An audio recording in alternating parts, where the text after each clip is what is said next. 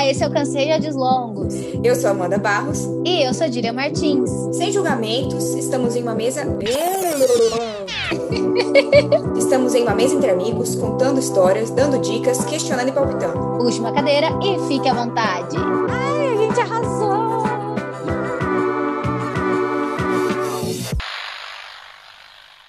Oi, esse é mais um episódio do Cansei de Áudios Longos. No episódio de hoje, vamos falar sobre cultura do cancelamento. O que, que é isso? Bom, segundo a BBC News Brasil, o movimento, hoje conhecido como cultura do cancelamento, começou há alguns anos, como uma forma de chamar atenção para causas como justiça social e preservação ambiental. Seria uma maneira de amplificar a voz de grupos oprimidos e forçar ações políticas de marcas ou figuras públicas.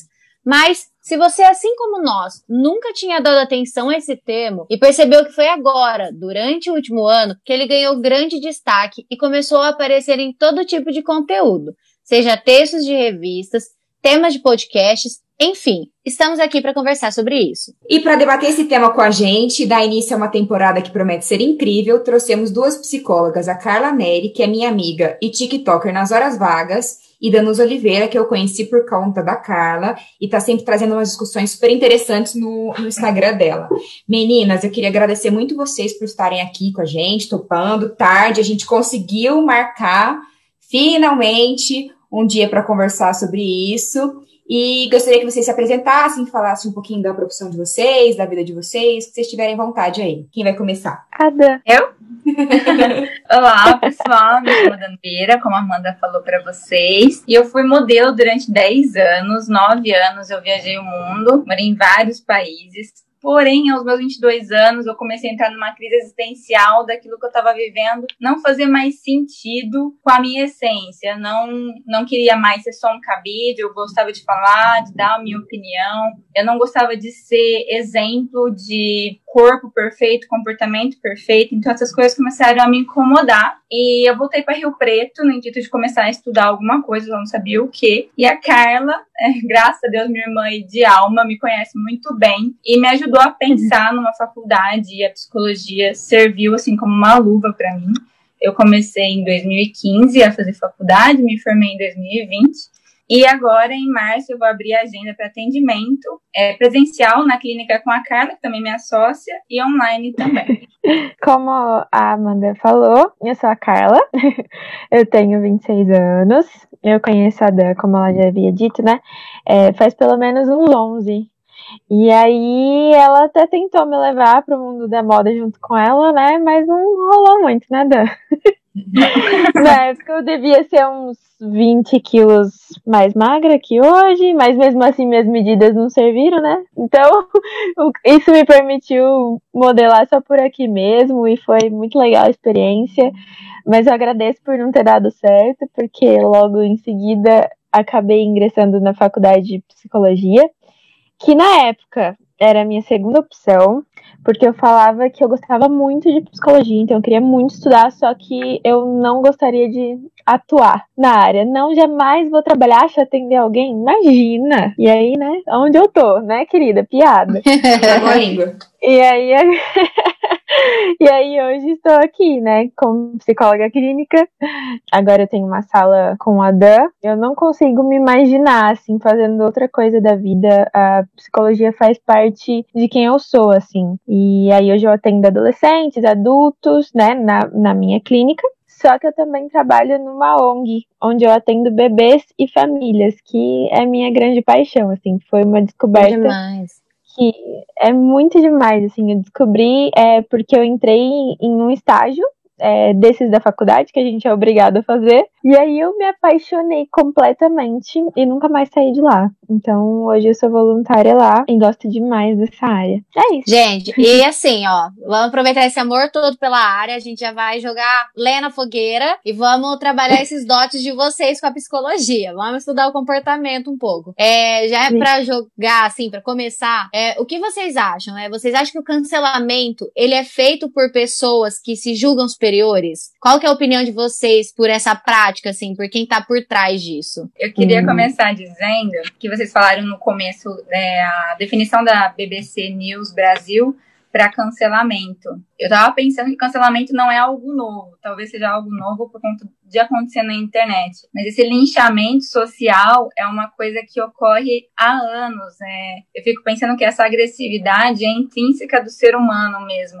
Essa necessidade de fazer justiça com as próprias mãos. É, me lembra aqueles exílios que tinham de algum membro do grupo ser expulso sem a possibilidade de uma reconciliação ali. É, então, uhum. para mim, esse linchamento social, ele é novo, que acontece na internet, onde as pessoas se tornam mais corajosas, porque a identidade delas pode ser encobertas, né? Mas, ao meu Sim. ver, a sua pergunta foi se as pessoas se julgam superiores. Para mim, as pessoas que participam de cancelamentos, na verdade, elas não conseguem se enxergar. Tem uma questão da projeção, né? Que ela projeta aquilo que ela tem dentro dela inconscientemente na outra pessoa, e acho que a Carla vai poder explicar melhor isso. E tem também essa agressividade que eu acredito que é intrínseca do ser humano. É, Freud fala né, de impulsos agressivos que nós temos, porém devem ser controlados e ter uma maneira saudável de expressá-los. Né? Então, essa fazer justiça com as próprias mãos é, me faz pensar que é uma vazão que dá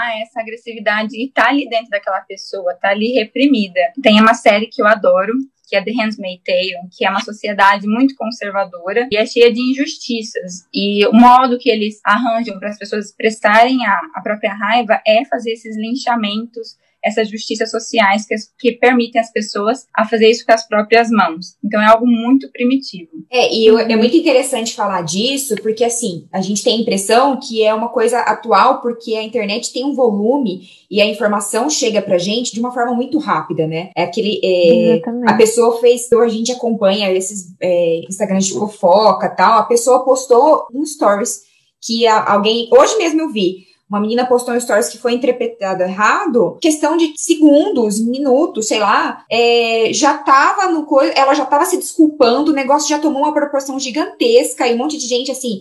Às vezes a gente nem eu, por exemplo, nem conhecia essa menina. A gente começa a conhecer as pessoas, ver porque por conta do volume que toma, né?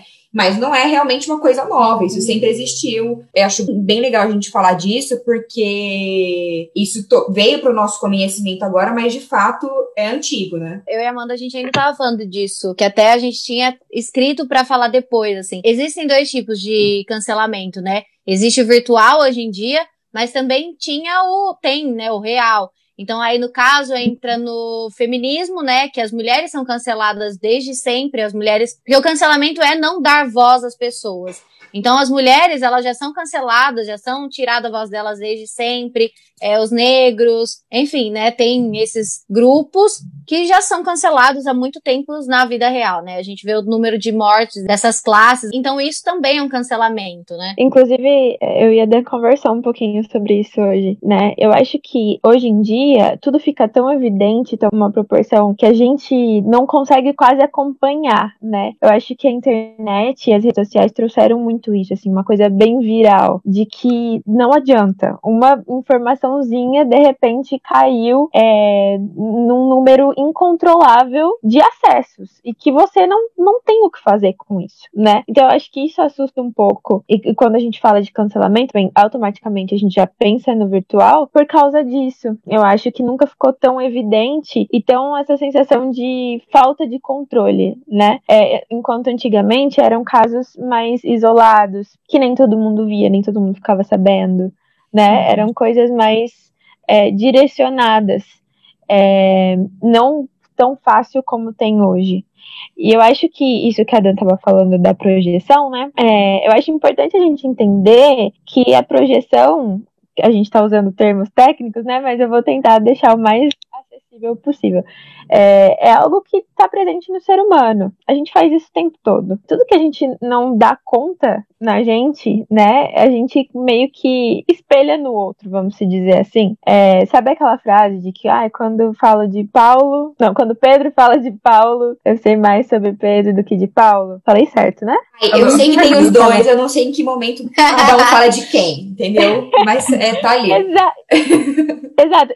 É perfeito, Mandy, porque inclusive essa sua fala dá pra gente usar. Porque é exatamente isso. A gente não sabe mais quem tá falando de quem, entende? Verdade. E quando a gente. A ideia é que quando a gente tá falando de alguém, principalmente, né, levando mais para esse lado que é o nosso tema de linchando alguém, digamos, na verdade a gente está falando muito sobre a gente, muito mais sobre a gente do que aquela pessoa em evidência, no caso. É, então, eu acho importante a gente entender que todo ser humano faz isso. Quem falar que não faz está mentindo. Mas existem pessoas que fazem muito mais do que outras. Existem pessoas que encontram prazer nisso. Ao contrário, né, assim, de, de outras que às vezes é mais consciente, que tenta falar, nossa, não, deixa eu, deixa eu pensar um pouquinho antes de fazer, às vezes não é bem assim. Então eu acho que é muito comum o efeito manada, sabe, na internet de que uma pessoa começou, todo mundo vai pá, pá, pá, pá, pá atrás é. sem saber o que está acontecendo, de fato. E eu acho que, assim, esse cancelamento, ele tem o um lado negativo, né, de que, assim, você tá linchando uma pessoa na internet, você tem que pensar que ali atrás daquela, daquela rede social tem uma pessoa, mas, assim, se for para algum, uhum. algum caso que é para um caso social, para fazer uma justiça social, aquela pessoa de fato cometeu um erro, eu acho válido. Só que também existe uma linha muito tênue entre você cancelar, porque você pode deixar de seguir, a pessoa vai perder seguidores, a pessoa vai perder patrocínio, seja lá o que for que ela trabalha ou que ela tem na rede social, e você começar a metralhar a pessoa, né? Porque tem gente que perde a noção, ou nem tem a noção disso, e começa assim. É, perder um, te um tempo da sua vida que eu acho que é, assim, maior besteira né, que alguém pode fazer, tipo, de ir lá comentar e mandar direct e xingar e ameaçar. Tem umas coisas que a gente vê que são bizarras, né? É, a sensação que eu tenho é que tem muita gente, assim, que fica com ódio, que começa a seguir uma pessoa que ela odeia e fica lá, tipo, só esperando um deslize para poder já começar, sabe, a metralhar. É essa sensação que eu tenho. E tem muito também da expectativa que a gente cria em cima das pessoas que a gente segue, né? A gente segue aquela pessoa e a gente vê o que ela posta e pra gente aquela é uma. É, como que eu vou dizer? É um, coisa que a gente fica admirando ali, né? A gente entra na rede social para ficar admirando aquela pessoa tal. E a gente esquece também, novamente, que tem uma pessoa ali atrás e que ela, assim como nós, comete erros. E aí, pro menor deslize que ela tem, a gente ia falar, ai, nossa, tô super decepcionada com essa pessoa. E não eu falando por mim, porque a gente não para para ver que ela tem uma vida ali, a gente não sabe o que está se passando atrás desse trabalho que ela tem como influenciadora, ou seja lá o que for. Então vai muito também é, o linchamento dessa expectativa que nós criamos em cima da pessoa, né? Sim, é, eu acredito. Você me fez pensar, inclusive, que a internet, apesar de a gente estar tá sentindo mais próximo, a gente pode ter contato de fato com pessoas públicas, parece que desumanizou, assim, é, as pessoas não pensam que atrás dali daquele Instagram tem uma pessoa com sentimentos. Então as pessoas, eu acho que erram na mão, falta de empatia, assim, quando a, a alguém erra ou toma uma atitude errada. Eu acho que essa questão da expectativa é extremamente comum a gente, ser humano, a gente vai criar expectativa com tudo. E a gente tá propício a se decepcionar também, né? E é, não, a gente que lute quando a gente se decepciona.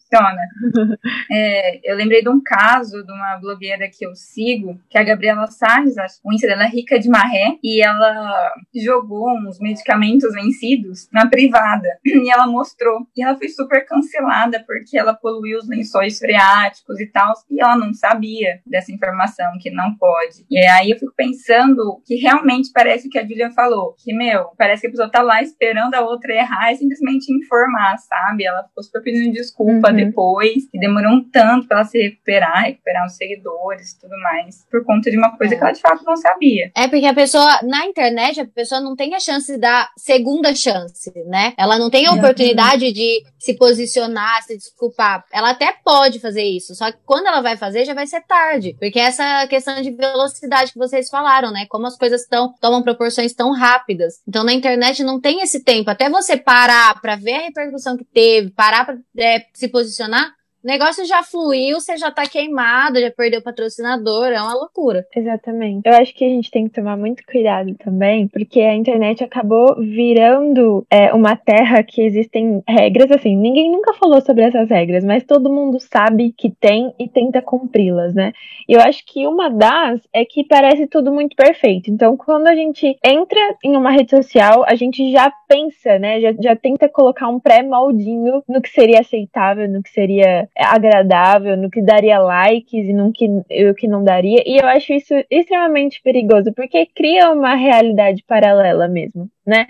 Então, é uma via de mão dupla. A gente se decepciona quando aquela expectativa alta que a gente criou sobre aquela pessoa, né, é frustrada, mas também aquela pessoa também tá alimentando o tempo todo essa expectativa em você. Então, isso é muito complicado, porque parece que não tem espaço pro real, né? Não tem espaço para erros, não tem espaço pro feio, né? Porque tudo o que vende é bonito, e quando eu falo pro feio, é de, de tudo, né? Conteúdos, digamos. Tem que ser tudo muito, muito fantasioso, tudo muito produzido. Então, eu acho isso muito perigoso, porque acaba estabelecendo uma relação do tipo, você me dá o que eu quero ver, né? E aí eu te dou like. Só que o que eu quero ver não é o real. E aí, quando a gente se depara com algo que é extremamente comum, algum erro, ou algo, sei lá, né? Pode ser algo realmente que na vida real não, não teria essa repercussão toda. A gente fala, nossa. Então, por exemplo, uma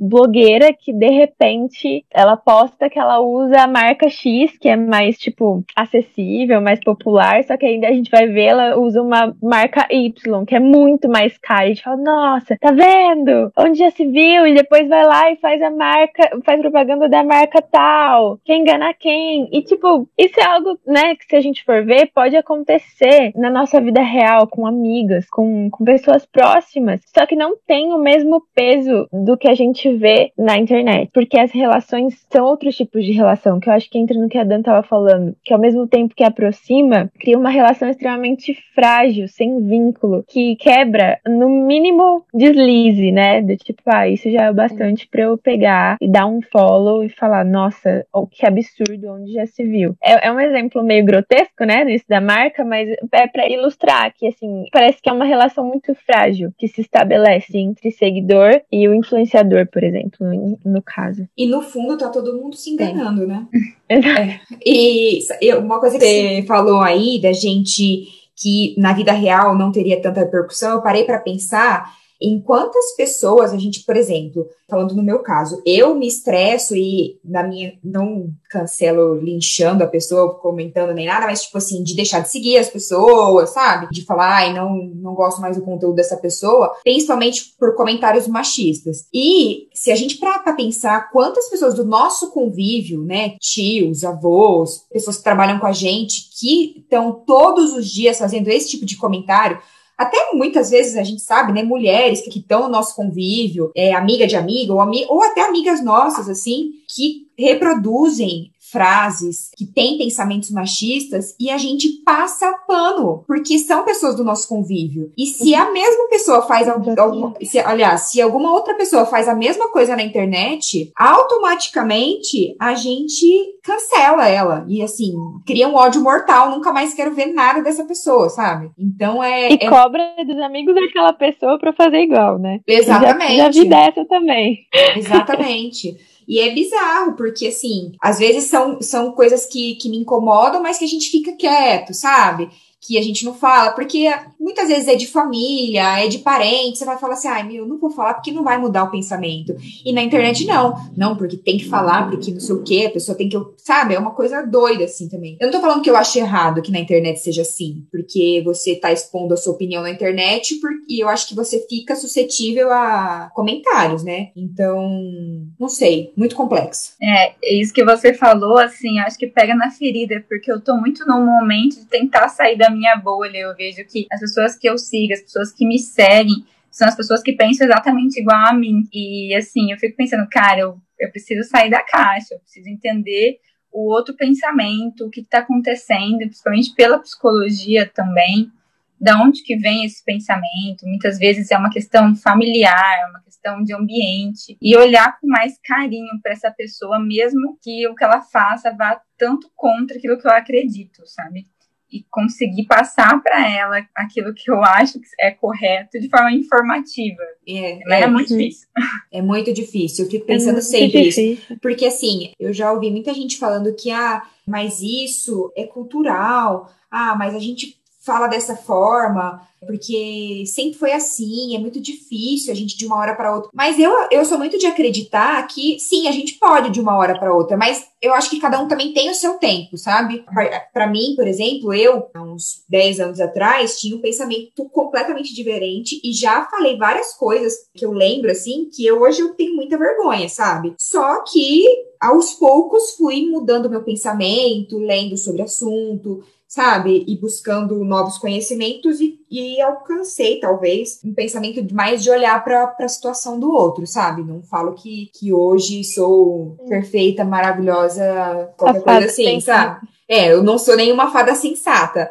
Mas passei a ter um olhar diferente do que eu mas tinha. Mas você tá tentando. Anos... É, eu tô tentando, sabe? E aí eu acho que é muito fácil a gente usar a desculpa de que ai, é, é muito difícil, é cultural, a gente é, aprendeu sempre foi assim, porque começou a pesar para mim, sabe? Esse negócio, essas, esses problemas sociais, assim. Então, acho que quando pesa pra gente, a gente busca mudar. Sim. Eu acho que isso é o que diferencia você, por exemplo, Amanda, de uma pessoa que tá lá fazendo, promovendo os cancelamentos na internet. Eu acho que a partir do uhum. momento que você se abre a entender a visão do outro, o lugar do outro, e mesmo que não seja, é o que a Danusa falou, de sair da bolha mesmo que não seja de acordo com o que você acredita. Mas a partir do momento que você está aberto a entender que o outro também erra, a entender que o, entender que o outro pode pensar diferente de você, eu acho que se todo mundo fosse assim, é, metade dos problemas do mundo não existiriam, né? Certamente, muito menos os cancelamentos, né? Exato, porque daí a gente teria nem motivo para cancelar as pessoas, né? A gente sabe que muitos desses Sim, porque você vai conseguir esperar, né? Esperar e ver o outro, né? Sim, são baseados em coisas que as pessoas de fato erram, né? São coisas que precisam mudar. E aí eu também não sei até que ponto, quando a pessoa erra, é cancelada e depois volta atrás, aquilo é verdadeiro, ela aprendeu uma lição com aquilo que ela fez ou falou, ou ela tá fazendo aquilo porque ela entendeu que na internet ela só estaria se ela pedisse perdão, sabe? É, eu, eu acho assim, eu acredito muito no processo, sabe, das coisas. Eu, principalmente coisas coisas desse tipo, eu acredito que levam um tempo, né? É, primeiro a pessoa vai precisar se conscientizar do, daquilo, né? Se aquilo é de fato é, não é legal o que ela tá pensando, que ela precisa rever os conceitos dela, que não é bem assim. Isso vai demorar, porque ela pode ficar consciente a partir de uma situação, mas aquilo ali tá enraizado nela. Então dá muito trabalho desconstruir. É, então, igual você falou, Mandy, de que, ah, de alguns anos atrás eu falava coisas que eu tenho vergonha hoje. E, tipo, que bom, mostra que você cresceu. Eu também me identifico com essa sua fala e acho que quase todo mundo aqui, né? É, é sinal de que a gente tá crescendo. Mas eu acho que isso é para sempre. Daqui a alguns anos a gente vai continuar tendo vergonha, talvez, do que a gente tá falando aqui hoje, entendeu? Sim. Então, eu, eu acho que quando é, a gente se coloca, e que até entra na pergunta, né? Nessa primeira pergunta, que a gente ainda tá na primeira pergunta, cara. é, é, sobre a pessoa se sentir superior, eu acho que é, a pessoa se sente superior quando ela entende que ela já andou tudo que tinha que andar, sabe? Que tipo, ó, eu sou um ser evoluído, eu, né, tenho os meus pensamentos ótimos, não tenho nada mais para crescer. Eu acho que quando ela se sentir muito certa sobre tudo, tem alguma coisa errada, sabe? Eu e a Dan, a gente sempre se pega é, conversando sobre isso, inclusive para estar tá aqui hoje conversando com vocês, a gente se pegou nesse pensamento. Nossa, cara, mas será mesmo que a gente consegue falar com propriedade sobre isso? E eu acho que esse é o, o verdadeiro sentido das coisas, sabe? Você sempre pegar e pensar, nossa, mas peraí, né? Será que tá certo realmente isso que eu tô falando? É, eu acho que é assim que a gente busca crescer e evoluir. Você sempre se colocando numa posição de sabendo que você não é o dono da verdade, que sempre você vai aprender com outras falas. E eu acho que é isso que falta um pouco nessa relação virtual, porque todo mundo fica com muito medo de falar. Sim. Porque é que se coloca um peso de o que eu for falar precisa estar 100% correto, né? E meu, isso é muito difícil. Existem pontos e pontos de vista. Sempre vai ter alguém para discordar de você e tá tudo bem. É, então, eu acho que esse, a não ser coisas, né, que, tipo, racismo, né, machismo, essas coisas assim, que precisam realmente ser conversadas e de um, e de um breque de falar, opa, peraí, isso daqui é inaceitável. Quando é pontos de vista diferentes, sempre vai haver espaço pro diálogo e, tipo, tudo bem, você pensa assim, eu penso desse jeito e tá ok. Ainda nesse tema, meninas, eu queria falar com vocês a respeito dessa questão do linchamento, né? Vocês acham que o ódio é, por alguma coisa, pessoa, ou de forma geral, ele une as pessoas? É, qual é a visão profissional de vocês a respeito dessa união que é gerada pelo ódio por comportamentos, é, essa violência? Por que, que as pessoas gostam tanto da desgraça alheia, né? Por que, que um acidente ganha tanta repercussão de foto espalhada pela internet? Por que, que um deslize de uma pessoa cria tanto, tanta comoção, né? Por que, que o ódio une tantas pessoas? Tem uma explicação psicológica para isso? Quer falar, Dan? Pode, Pode começar. Eu começo?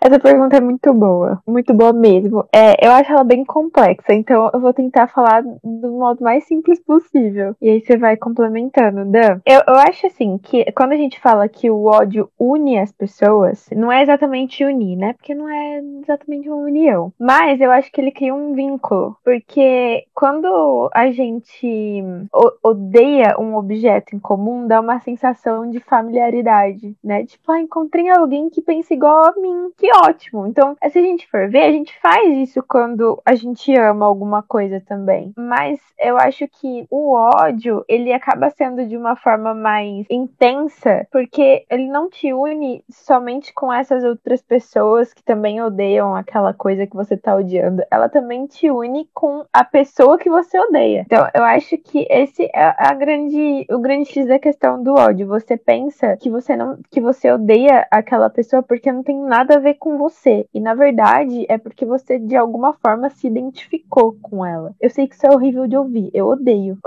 Nossa, eu tô eu perturbadíssima aqui, muito é perturbador. Assim, o dia que eu escutei isso, isso roubou minha paz, eu nunca mais vivi. Nossa, eu já tô aqui surtada já. Isso, isso é surtante mesmo. Inclusive, toda vez que eu vou falar isso, eu sinto raiva disso. Porque é muito verdade. É muito verdade. Então, a gente acaba se identificando inconscientemente, é, que é a minha abordagem a da Dan, que a gente acredita, a gente acredita no inconsciente. Então, é, o que a gente acredita é que, é, de alguma forma, você se identifica com isso que você odeia. Então, isso é perturbador. Isso, e, e isso é o que faz a gente meio que sair do nosso controle. Então, na verdade, aquela coisa que você está odiando, você está mantendo um vínculo com ela. Porque, na verdade, se não fizesse se não te perturbasse, se não gerasse algum tipo de sentimento em você, você simplesmente seguia sua vida sem se preocupar com ela, que é a famosa indiferença, né? Eu acho que Freud que falava, Eda, não sei qual coisa me corrige, que o uhum. contrário do amor não é o ódio, é a indiferença. Então, uhum. onde há o ódio, há também o amor. E aí dorme com essa informação, né? Nossa, aquilo, senhora, aquilo eu não vou dormir. Eu não vou dormir. Eu vou me revirando. O que, que eu odeio, meu Deus? falando que eu amo todo mundo. Nossa, essa fulaninha aqui, ó, amo ela também. Obrigada, linda, perfeita. Exatamente. E as, os vínculos de amor é, são os vínculos que restaura tudo, diferente dos vínculos por ódio, que são vínculos de, destrutivos. Às vezes, destrutivo para o objeto que você odeia, mas principalmente destrutivo para quem está sentindo ódio. A pessoa que odeia, ela fica amargurada, ela não tem paz. Assim, nos anos das eleições foi um ano em que eu odiei muito, e foi um ano muito infeliz na minha vida. Então, eu odiava pessoas da minha família, eu odiava certas pessoas que eu conheço. Então foi um ano em que eu senti muito ódio até eu entender que aquilo estava me ligando a elas. Então, aprender a olhar a diferença do outro com amor Puta, é muito difícil. Muito. É, e, e, eu acho que essa, essa análise nem sempre é simples. Aliás, eu acho que é muito complicada, né? É por isso que a gente faz terapia, graças a Deus. Mas, é, porque não é simples você bater o olho em alguma coisa que você tá com muita raiva e entender o porquê você tá com raiva. É muito difícil. Porque normalmente, igual a gente tava falando lá no início, isso tem a ver com você projetando coisas. E aí você, você tá com raiva porque é, é, é uma tentativa de afastar aquilo de você. Então, tudo que sua cabeça vai querer, a sua mente o objetivo dela é você não lidar com isso. Então, tipo, joga pro outro, odeia no outro, para você não se dar conta que talvez isso exista em você de alguma outra forma. Então, é, é, é, querendo ou não, é uma proteção, né, da nossa mente. É uma maneira de nos proteger de sofrimento. É um pouco. É, eu já tinha. Não, protege. Né, não nessa complexidade, mas eu já tinha ouvido falar que, assim, o que a gente aponta de defeito no outro, o que a gente mais visualiza de defeito no outro, muitas vezes e na verdade, na maioria das vezes, é o que a gente tem e nos incomoda inconscientemente, assim, né? Mas a gente não admite que tem. É mais ou menos isso. É que é mais complexo que isso. Mas, tipo, por exemplo, essa ideia é muito disseminada, né? No, no senso comum. Sim, é e bem aí, senso comum é... isso. É, não, mas assim, não tá completamente errada. É que é muita coisa por trás. Eu, eu não sei se eu conseguiria trazer aqui, nem se cabe. Mas, por exemplo, vamos supor que eu tenha um problema com agressividade. E que aí eu odeio pessoas agressivas e não consigo lidar. E aí eu não sou uma pessoa agressiva. Aí você fala, não, onde se viu? Eu odeio pessoas agressivas, mas eu não sou. Então tá tudo bem. E na verdade, pode ser que não é que você precise ser agressivo e não admita, é que você tem dificuldade com isso. Então pode ser que você não consiga lidar com a sua própria agressividade, você engole ela o tempo todo e, e talvez volte essa agressividade pra você e aí isso te incomoda no outro. Então percebe que tipo, não é porque Sim. assim, ah, eu odeio pessoas mal educadas e aí eu também sou mal educada? Não, não é, não é tão simples assim. É, é algo mais embaixo. Não sei Entendi. Se não, deu para entender, deu para entender, ficou claro. É que é, é, realmente é um, é um tema muito complexo, porque a gente tá falando do nosso sentimento e muitas vezes não tem como a gente explicar isso com fatos e coisas do dia a dia, né? Mas deu para entender o que você. Que, que é muito colocou. particular, assim, tipo, cada caso é realmente Sim. um caso. Não dá para ser uma regrinha que funciona para todo mundo, assim.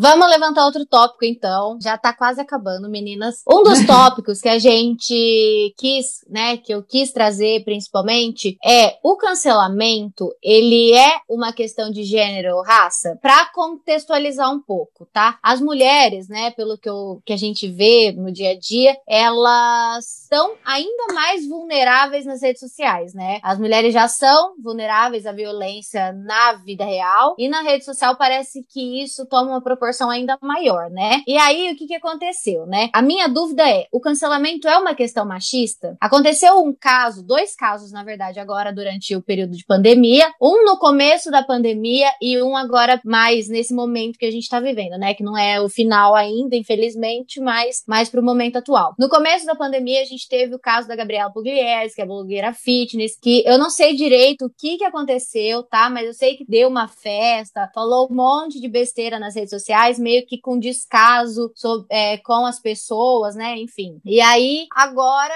e a Gabriela foi totalmente cancelada, passou meses fora das redes sociais tal, e julgaram muito ela. E aí, agora, a gente teve, por, por nesse período assim, a gente teve a festa do Carlinhos Maia, que é um humorista, pelo que eu sei, porque eu não acompanho, não é uma pessoa que me apetece muito, mas eu sei que também, né, causou um alvoroço, as pessoas comentando, não sei o que e tal.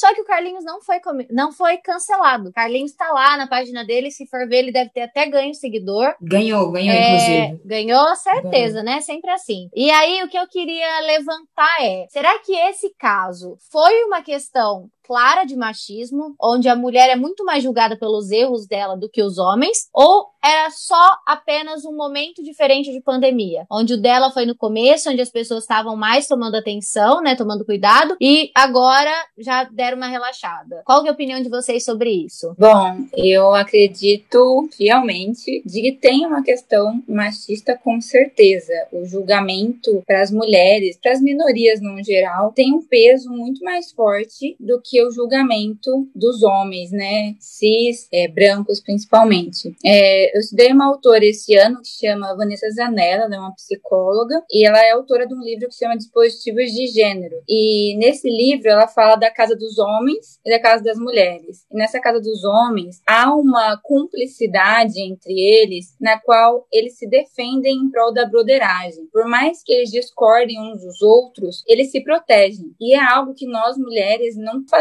entre nós e os homens, eles levam esse julgamento para nós, porque até ontem, gente, eu anotei a data aqui para não esquecer, até 88, nós éramos consideradas, acho que a Amanda vê melhor, mas nós éramos consideradas é, propriedade de um homem, ou do nosso pai ou do nosso marido. Divórcio era uma palavra nova, antes era desquitada. Então a gente estava sempre ligada ao homem, então sempre precisava agradar o homem. E a gente estava nesse papel. É muito novo. A minha irmã nasceu em 88. Então a gente está convivendo com essa geração que ainda bota um peso muito grande sobre a mulher. Eu acredito também que é uma questão histórica da questão dos negros que a gente viu esse ano do que aconteceu do Black Lives Matter, é, vidas negras importam, né, em português, e tantas vidas que por serem julgadas errado por policiais são ali mortos, assassinados. E isso me, me faz assim ficar muito triste, porque a gente sabe que o policial também é um humano que pode errar, mas me fez pensar também que, putz, tem profissões que não pode errar, cara. Um cirurgião não pode ter esse julgamento, um piloto, ele tem que saber pilotar, e um policial, ele tem que estar ali para proteger aquela vida e não julgar. Então, são questões sociais, assim, que, que eu penso que tem muito, muito a ver o cancelamento também com essas questões. Eu penso né? Até hoje a gente conversou muito sobre isso, né, Dan? Sim. Eu acho que isso é muito complexo. Muito, muito, muito. Porque eu acho que tem um pouco dos dois. Eu acho sim que tem uma questão, né, de que às vezes o cancelamento é, é ele é muito mais presente e tem um peso muito maior o julgamento para questões que envolvem raças e gêneros. Mas eu também acho que nesse caso específico que você falou, de é, é, é, um, é um fato do contexto ser agora tá tudo mais. Não é o início da pandemia, que tava todo mundo tá doido, fica em casa, pelo amor de Deus. É, eu acho que entre essas duas questões, né? Eu acho que de fato existe sim, como a Dan colocou muito bem, essa questão, que é algo que tem sido muito falado, muito em evidência, que precisa ser muito desconstruído ainda. Mas eu também acho que tem uma questão de contexto de, da situação toda. Eu acho que hoje em dia, todo mundo é, já percebeu que a pandemia tá aí, a gente não sabe quando vai embora, né? A, a gente tá aqui implorando por uma vacina, por alguma solução, mas a verdade é que a gente não sabe quando isso vai se resolver. Então, a gente, cada um da sua maneira, tá tentando seguir a vida de uma forma segura, né? E aí, cada um responsável pelas suas atitudes, né? É, algumas atitudes que a gente acha inconsequente, né? Então, tipo, uma aglomeração com muitas pessoas. Normalmente, a gente tem um combinado, né, social de que é uma atitude inconsequente. É, só que, por outro lado, eu acho que agora as pessoas começam a colocar a mão na consciência e pensar assim: nossa, mas eu vou falar mal dele. Só que aí no, no, no Natal eu me reuni com 50 pessoas da minha família. E aí coisas talvez não acontecia na, no início da pandemia, quando tava todo mundo extremamente aterrorizado e não queria nem colocar a cara para fora da, de casa para ir no supermercado. Então eu acho que essas duas coisas são válidas, sabe? Eu tenho um posicionamento de que eu nunca sou a favor do cancelamento. Eu acho que em hipótese alguma ele ajuda. Até é, a gente conversou disso agora há pouco. Eu acho que em hipótese alguma isso ajuda. Não ajudou a Pugliese, não ajudaria o, o Carlinhos. Eu não sei o que aconteceu, tá, gente? Eu sou muito por fora desses babados. então eu não sei de fato o que aconteceu. Então não sou capaz de opinar.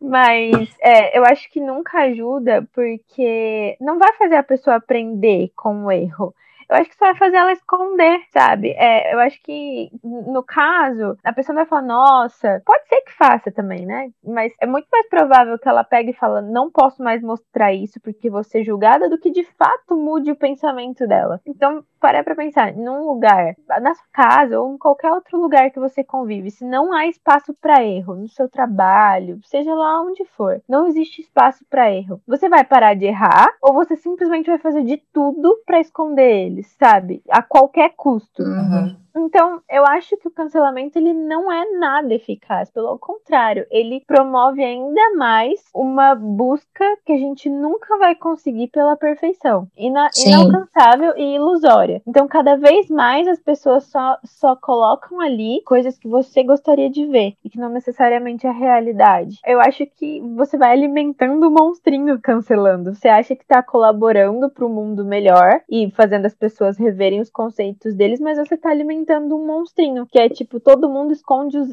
os erros e finge que tá tudo bem e aponta do outro, sabe? Entendi. É, eu concordo em partes com isso, assim, eu acho que realmente essa é uma consequência imediata, mas eu acho que talvez, é, eu não estou falando do linchamento, eu falo do, do cancelamento, mas não da forma prejudicial, assim, sabe? Da pessoa perder seguidores, ser, ser realmente linchada e tal. Eu falo pelo fato de as, das pessoas é, os seguidores, de uma forma geral, apontarem aquilo, aquele erro para ela, entendeu? Uhum. E a uhum. sociedade apontar, apontar aquele erro para ela, não para ela evoluir, porque como a gente já disse aqui, a evolução e o aprendizado é uma coisa muito pessoal, cada um tem o seu momento. Na maioria das vezes a pessoa só vai se desculpar e falar que aprendeu com aquele erro só para nutrir aquela perfeição mas eu acho que o impacto que gera nas outras pessoas que estão vendo tudo isso, falam assim: olha, isso aqui não é socialmente aceito mais, sabe? Essa frase que você falou aqui, ela tem um viés de preconceito, então, assim, isso não é mais aceito na sociedade hoje. Vamos repensar isso, entendeu? Então, eu hum. acho que quando leva para essas discussões, esse cancelamento é válido. Não pelo cancelamento em si, não pela consequência daquela pessoa, mas para chamar atenção para essas causas que a gente gente muitas vezes, é, há alguns anos atrás, não tinha tanta atenção, sabe? Principalmente essa questão de, do, do feminismo e da, da dos negros, né? É que, é que eu acho que já não é mais cancelamento, entende? Eu acho que é uma conversa onde há espaço para erros e para, né, você falar, ó, oh, não é legal, isso não é mais aceito, é, isso que você tá falando não é bem assim, é, isso machuca, não faça isso porque você tem muita influência, você, você tem um peso social muito grande grande. Então, eu acho que precisa ser dito, né? Por favor, Sim. não me entendam mal que, é, que não é para ser não é para ser dito, que é para ser aceito. Mas eu acho que é muito diferente do cancelamento. Você cancelar uma pessoa, eu acho isso muito forte. Tipo assim, ela errou, então cancela ela, tipo, deleta ela, Sim. sabe? Ela não tem mais nada a oferecer. Então, eu acho que é uma relação, inclusive depois a Dan pode falar um pouco disso, é uma relação que não há espaço pro amor e a raiva, o ódio ao mesmo tempo. Ou você só ama ou você odeia. Então, ou você segue e acha a fada sensata, ou você odeia e cancela. Então, eu acho que precisa estabelecer uma re relação que normalmente é rela as relações reais, né? Mas você pode se relacionar com alguém na vida real dessa maneira também, onde há espaço para críticas, onde há espaço para raiva, mas também há espaço para pro amor e, tipo, né, de conversar sobre coisas difíceis. Então, eu acho que aí já não, não seria tão o cancelamento, seria, tipo, dar uns toques, né, e falar, oh, isso não é legal, poxa, não faz isso, eu gosto de você, mas olha o que você fez, olha o que você falou. Acho que vai mais Sim. por aí. Eu acho que o cancelamento, pelo que as meninas leram no começo, começou com essa ideia de cobrar uhum. posturas de questões de justiça social, de marcas e de pessoas influentes, né? O que tá tudo bem, porque porque até então ele, as pessoas têm que ser responsáveis por aquilo que fala, sabendo que ela tem uma influência, né? Exatamente. Mas é, eu lembro da época do Big Brother, eles cancelavam todo momento, cada dia era uma pessoa que eles cancelavam diferente por, tipo, muita besteira. Então, eu acho que se o cancelamento, né, é que essa palavra é muito forte, mas uhum. se ele for de uma maneira educativa, informativa, tá tudo bem, tem que acontecer, né? As pessoas só evoluem através do conhecimento. Então, mas essa, essa ideia de exilar e linchar a pessoa é muito errada. É, aí eu acho que foge um pouco do cancelamento da pessoa, e parte para o cancelamento daquela atitude da pessoa. Só que aí, é, só que aí a gente, é, vamos no mundo ideal, as pessoas, todo mundo teria que visar isso. E a gente sabe que não é assim, que daí a pessoa já é completamente é. cancelada, todo o resto que ela fez, tudo aquilo que ela serviu de conteúdo para você até então foi completamente descartado e só aquela atitude dela importa, né? As pessoas Sim, não é é o- a atitude da pessoa. É o que até eu tava falando hoje pra você, né, Mandinha? Que, por exemplo, a Pugliese, muita gente segue ela por causa de três, quatro coisas que ela faz e todo mundo acha o máximo. A primeira vez que ela postou, tipo assim, talvez um lado bem real dela, bebendo com os amigos e tal, as pessoas ficaram assustadas.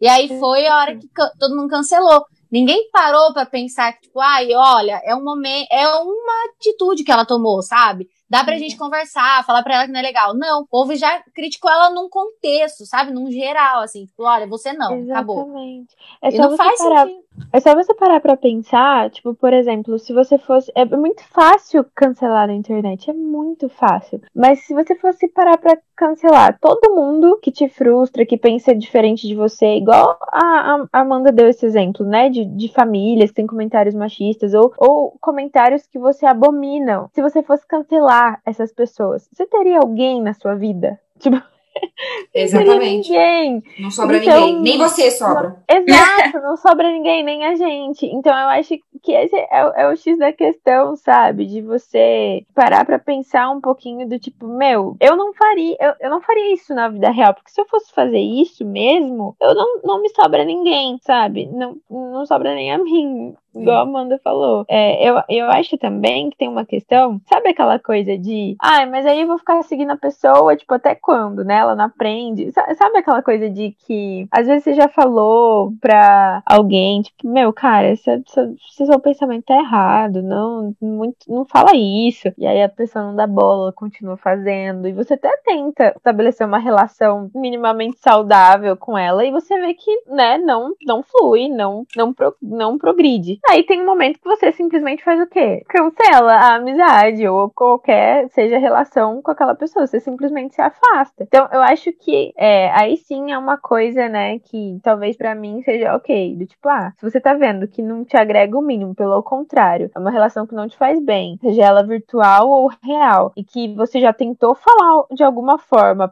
não dá, não sai dali, simplesmente se afasta, né?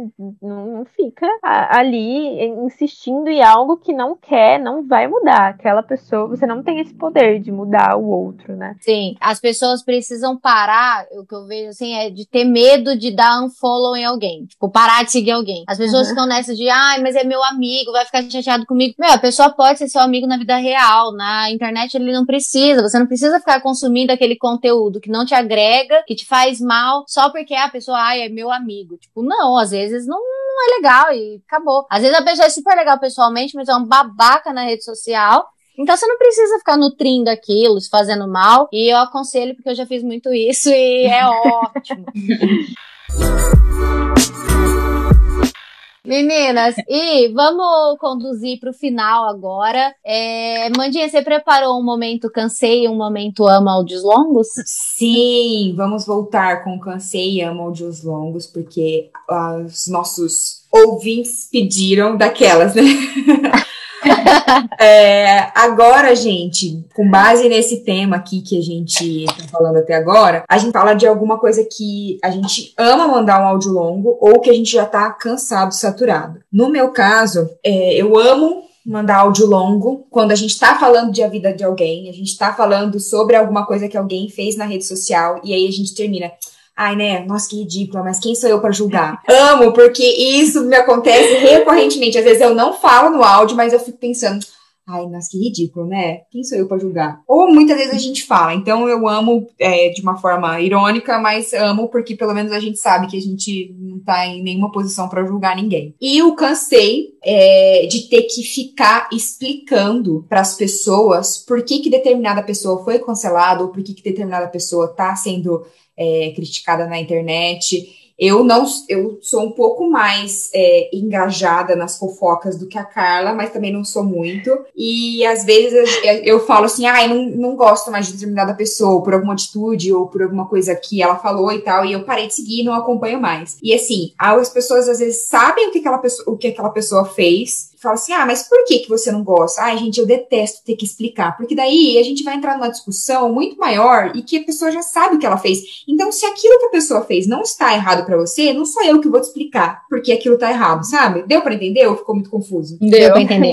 Deu pra entender. É isso, cansada, sabe? Tipo, se você não. Se você acompanhou. É, se você não acompanhou, viu que aquilo, o que aconteceu e aquilo não te pareceu errado, então assim. Tipo, cansei de você também. É, cansei de você também, exatamente. Meninas, vocês prepararam alguma coisa? Sim. Sim. então, eu amo áudios longos, amo, amo falar é, de diferentes pontos de vista, amo falar aquilo que eu acredito, amo quando as pessoas estão dispostas a dialogar. Eu acho que essa dialética é muito importante. A gente tem muito para evoluir com isso, ouvindo o outro. E o que eu cansei, eu cansei de julgamentos com hipocrisia, de as pessoas apontarem o erro e fazer a mesma coisa. E eu cansei das pessoas julgarem sem olhar para a história daquela pessoa, com empatia, com amor. Muito real. Cansada também. Muito. Cansada. Bom, eu amo áudios longos, literalmente, que a minha amiga sabe, né, Mandy, né? Nossa. Eu amo áudios longos, gente. Eu não converso por, por texto, entendeu? Ser minha amiga é saber que vai ter que escutar meus áudios longos. E eu escuto delas também. Eu amo ouvir histórias, eu amo entender o porquê as pessoas agem ou falam daquele jeito. Eu amo tomar um café em silêncio, eu amo tomar um café em qualquer momento, café é vida. tagarelar com as amigas em grupo. Eu amo muito isso. Amo conversas que geram insights, sabe? Tipo essa que a gente teve agora. Amo isso, amei, meninas. É, e eu tô cansada, cansada de discursos de ódio. Eu tô cansada de ideias extremistas, polarizadas, sabe? Que não dão chances pra existir uma conversa mesmo, um diálogo de dois lados. Pessoas que bloqueiam sem ao menos ouvir, né? Dar a chance de escutar o que o outro tem a dizer. É isso, cansada. Ai, Carla. Não, e, e, assim, gente, ou receber um áudio longo da Carla é incrível, porque olha essa voz. Você vai. Você vai. É uma meditação guiada, gente. Eu ia falar, né? Preguiça. É, não, é maravilhoso. Você é assim. Não, e a Carla falou de café também, amo um cafezinho. Aí, tipo, Ai, tudo. Você tem um áudio da Carla de três minutos. Eu já passo um café, ai, deixa eu ouvir aqui tomando meu café, maravilhoso.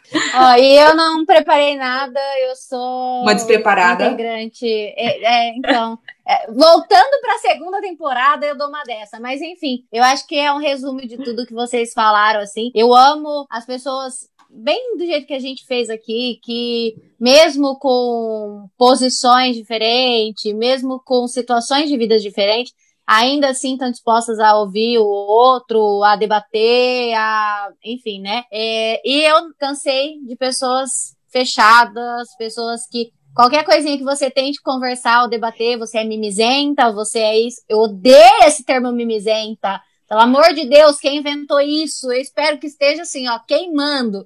Ai, que horror. Vamos cancelar essa pessoa. Exatamente. Eu espero que a pessoa que inventou o mimizenta esteja cancelado. Porque esse termo nada me irrita mais no mundo do que isso. Mas enfim. Mas eu sou uma pessoa despreparada, mas eu trouxe um quadro novo.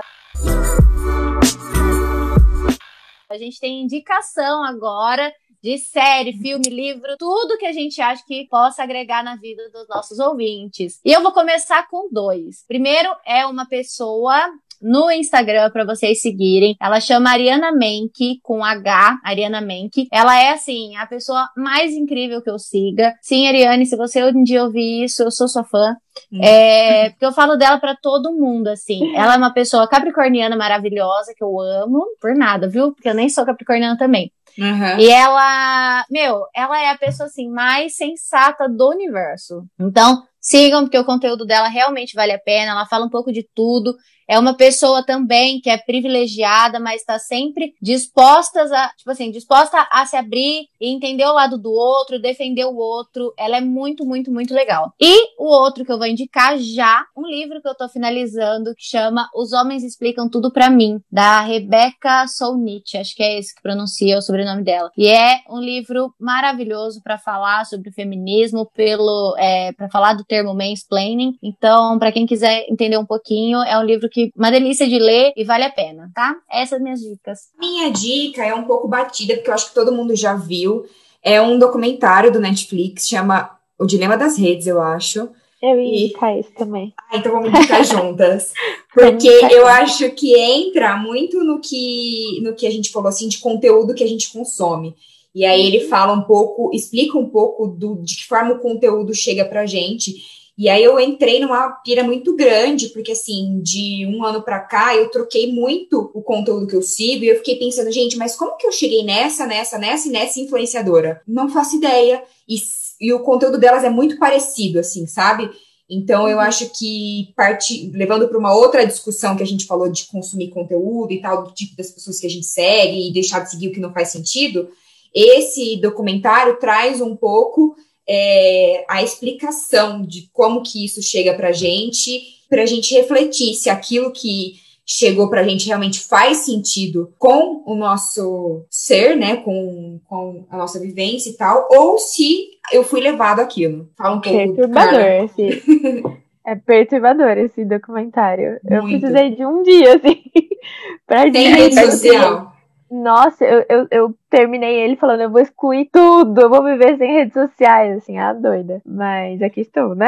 É. é muito bom mesmo, muito bom mesmo. Então, queria indicar só é, ah. um Instagram de duas pessoas. Um é do Lucas Napoli, para quem gosta muito de conteúdo sobre psicologia, mais especificamente da psicanálise. É, é alguém que a minha psicóloga me indicou e que eu acho ele, ele fala numa linguagem muito simples, assim, pra, né, pra todo todo mundo entender o que é raro hoje em dia. E eu gosto muito de pessoas que fazem isso, né? Que tornam conteúdos, às vezes, que são difíceis ou que você talvez só aprenderia se você fosse da área, né? Para um público de modo geral. Então, acho que ele fala muito bem sobre isso, ele responde várias perguntas. E a outra é a Fernanda Vitvic. É, ela, eu, eu vou indicar ela por um motivo. Eu gosto muito da maneira como ela lida com a rede social. Ela coloca limite e muito graciosamente, assim. Sim. E eu, eu aprendi aprendo muito com ela a como lidar A Fernanda é perfeita. Eu ela adoro é ela uma também. fofa, fora que ela tem os geminhos, a coisa mais linda Maravilhosa. é isso. Então, meninas, a minha primeira recomendação é uma série, a The Handmaid's Tale, que é o conto da Aya em português, que eu recomendo para todo mundo que tá à minha volta. Eu praticamente forcei a Carla a ver essa série, porque ela não gosta de séries tão pesadas. E ela é pesada, mas vale muito a pena. Traz um, um viés, assim, religioso, político e também é uma questão do feminismo muito forte, muito bom. E dois livros, um que eu falei aqui também, que é o Dispositivo de Gênero, da Vanessa Zanello, para entender questões de gênero do lado feminino, do lado masculino, é bem interessante. E um livro que minha irmã estava lendo, ela compartilhou tanto comigo que eu acho que eu li o livro inteiro, que chama A Coragem de Não Agradar. É, é muito bom e tem um, um viés bem humanista, assim, é bem legal. E vocês falaram de Instagram, também quero ser moderna e indicar um arroba aí. É, vai ser totalmente de improviso, mas é, é, de uma menina que chama Ela Rachela, no CH. É, é da Raquel Daniel, ela é escritora pro Mídia Ninja e ela tem textos maravilhosos. Eu, assim, sou super fã dela, eu conheci ela esse ano e ela, essa menina vai bombar, eu tenho certeza, eu quero fazer parte disso. Ai, muito massa. bem. Já vou seguir todo mundo. Adorei as dicas. Ai, Meninas, muito obrigada. A gente amou a participação de vocês. Eu tenho certeza que a nossa segunda temporada não podia começar melhor. Gente, eu tô Ai, muito, cara. muito feliz porque a gente lutou para conseguir um, um, horário. Nossa Senhora. Então. Não, é assim, desde que a gente começou o podcast, podcast, eu tô falando pra Dília, da Carla, é eu já chamei a Carla. A Carla é. ignora minhas mensagens, ignora meus áudios, sabe? Mas eu não desisti dela, chamei e queria muito as duas e eu tô muito feliz que deu certo da gente fazer. E eu ficaria horas aqui conversando, porque a gente puxa um assunto que puxa para outro, eu já encerraria, começaria outro episódio, porque. Dá para fazer parte 2 já. Exato. Exato. Continuação. É Meninas, eu que agradeço o convite. Foi uma experiência muito legal para mim, muito bom falar desses assuntos, acho super necessário. Eu adoro o podcast de vocês. Ai, que Uhul! Meninas, muito obrigada pelo convite. É muito legal estar aqui com vocês. É muito legal estar aqui ao lado da Dan, que é minha amiga, né? Parceira de vida, assim. Então, muito especial. Eu, eu fico muito feliz porque eu lembro que a Mandy falou comigo quando ela estava querendo fazer isso. Exato. Ela tava querendo montar um podcast com você. então, é. tipo, eu fico muito feliz de estar dando certo, de ver o projeto de vocês tomando forma e colaborando de alguma forma para isso. E vocês colaborando, né, pra gente também. Muito, muito obrigada, de verdade. E muito sucesso para vocês. Obrigada, meninas. Obrigada. A gente vai deixar as redes sociais delas aí é, na descrição do podcast para vocês seguirem. Elas estão sempre cheias de conteúdo. A Carla faz uns videozinhos engraçados. Tudo para mim. é isso, gente. Obrigada. Até o próximo episódio. Falou. Beijo.